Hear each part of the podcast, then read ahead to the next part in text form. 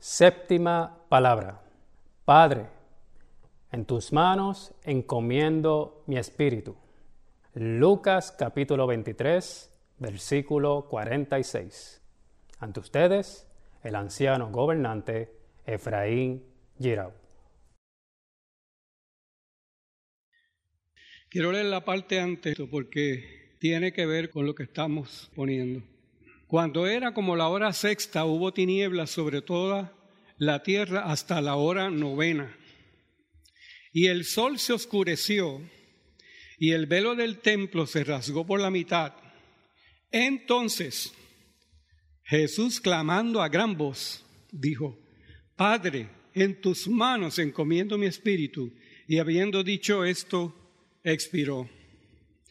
El evangelista Lucas recalca que después que el velo del templo se rasgó por la mitad, entonces Jesús lloró a gran voz antes de ese momento difícil que todos los que estamos aquí le tememos. No me diga usted que no le teme a la muerte. No me diga eso, porque le voy a decir que usted es un anormal. La muerte ha sido tema de todo tipo de literatura. Se le ha personificado y se le ha llamado la parca, poéticamente, ¿verdad? En una famosa obra de arte de un dramaturgo español que yo la vi, que se le llamó La Dama del Alba. A ese momento de la muerte se le ha llamado cruzar un río. Para los egipcios era un viaje hacia un mundo desconocido y había que llevarse las cosas más importantes para la persona. Inclusive se llevan hasta la pobre esposa, la llevaban allí y se, quedaba con él allí. Para los griegos era cruzar un lago que los llevaría al Hades, un mundo de oscuridad y tinieblas. En ciertas religiones es la transformación hacia un estado mejor o peor, ¿verdad? Según fue la vida de la persona. Pero en todos los conceptos de este mundo, religiosos y no religiosos. La muerte es el final de lo que fue una persona.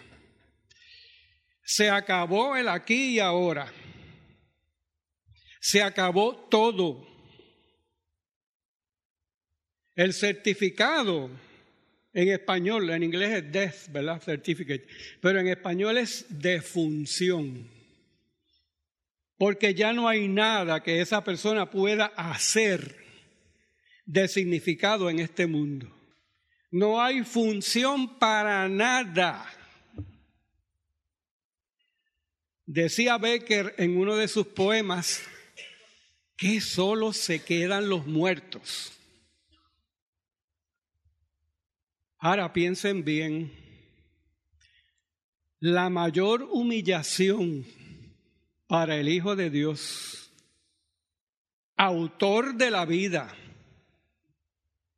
fue tener que pasar por este estado.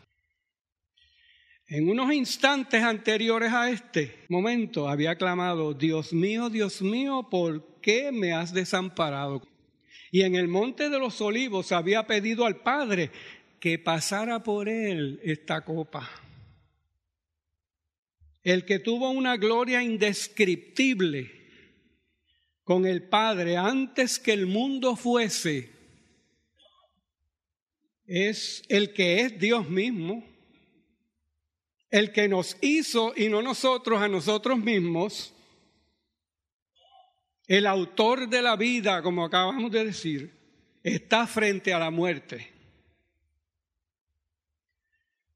A Jesús se le ha llamado el Hijo de David y el mismo rey David a través de su vida pasó por momentos de gran temor por su vida. Y en el Salmo 31, que es uno de los salmos que le llaman mesiánicos porque son premonicionales de la obra redentora de Cristo, de sus padecimientos, ¿verdad? En ese salmo él ora y dice, sácame de la red que han escondido para mí, pues tú eres mi refugio, en tu mano encomiendo mi espíritu. Él también usa esta frase, tú me has redimido, oh Jehová, Dios de verdad. Aborrezco a los que esperan en vanidades ilusorias, mas yo en Jehová he esperado. Hermanos, si hay algo que nos saca de vanidades ilusorias, es sentirnos vulnerables, sentirnos indefensos, sentirnos inseguros, sentirnos en completa oscuridad. Y así se sintió Jonás en el vientre del gran pez. Y Jonás exclamó, descendí a los cimientos de los montes, la tierra echó sus cerrojos sobre mí para siempre. Mas tú sacaste mi vida de la sepultura, oh Jehová Dios mío. Cuando mi alma desfallecía en mí, me acordé de Jehová y mi oración llegó hasta ti, hacia tu santo templo. Los que siguen vanidades ilusorias, su misericordia abandonan.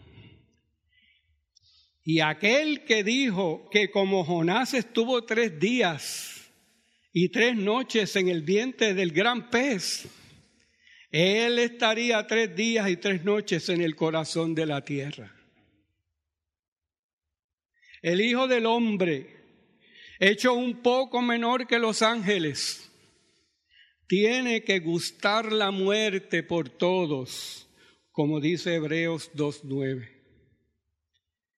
En Hebreos 2.14 al 18 dice así que por cuanto los hijos participaron de carne y sangre, él también participó de lo mismo, para destruir por medio de la muerte al que tenía el imperio de la muerte, esto es al diablo y librar a todos los que por el temor de la muerte, por eso que yo le digo que es anormal si no tiene temor, estaban durante toda la vida sujetos a servidumbre, porque ciertamente no socorrió a los ángeles, sino que socorrió a la descendencia de Abraham, por lo cual debía ser en todo semejante a sus hermanos, para venir a ser misericordioso y fiel sumo sacerdote en lo que a Dios se refiere para expiar los pecados del pueblo, pues en cuanto él mismo padeció siendo tentado, es poderoso para socorrer a los que son tentados. Y es por eso que el velo del templo se rasgó en dos. Ahora podemos entrar en el lugar santísimo por el sacrificio perfecto de Cristo. Él es el Cordero de Dios sin tacha él es el sacerdote para siempre. Y Él es el rey que estamos esperando, ante quien se doblará toda rodilla. Pero mientras nosotros estamos en esa espera gloriosa, disfrutamos de una nueva vida desde ahora. Él dijo en Juan 10:10, 10, yo he venido para que tengan vida y que la tengan en abundancia.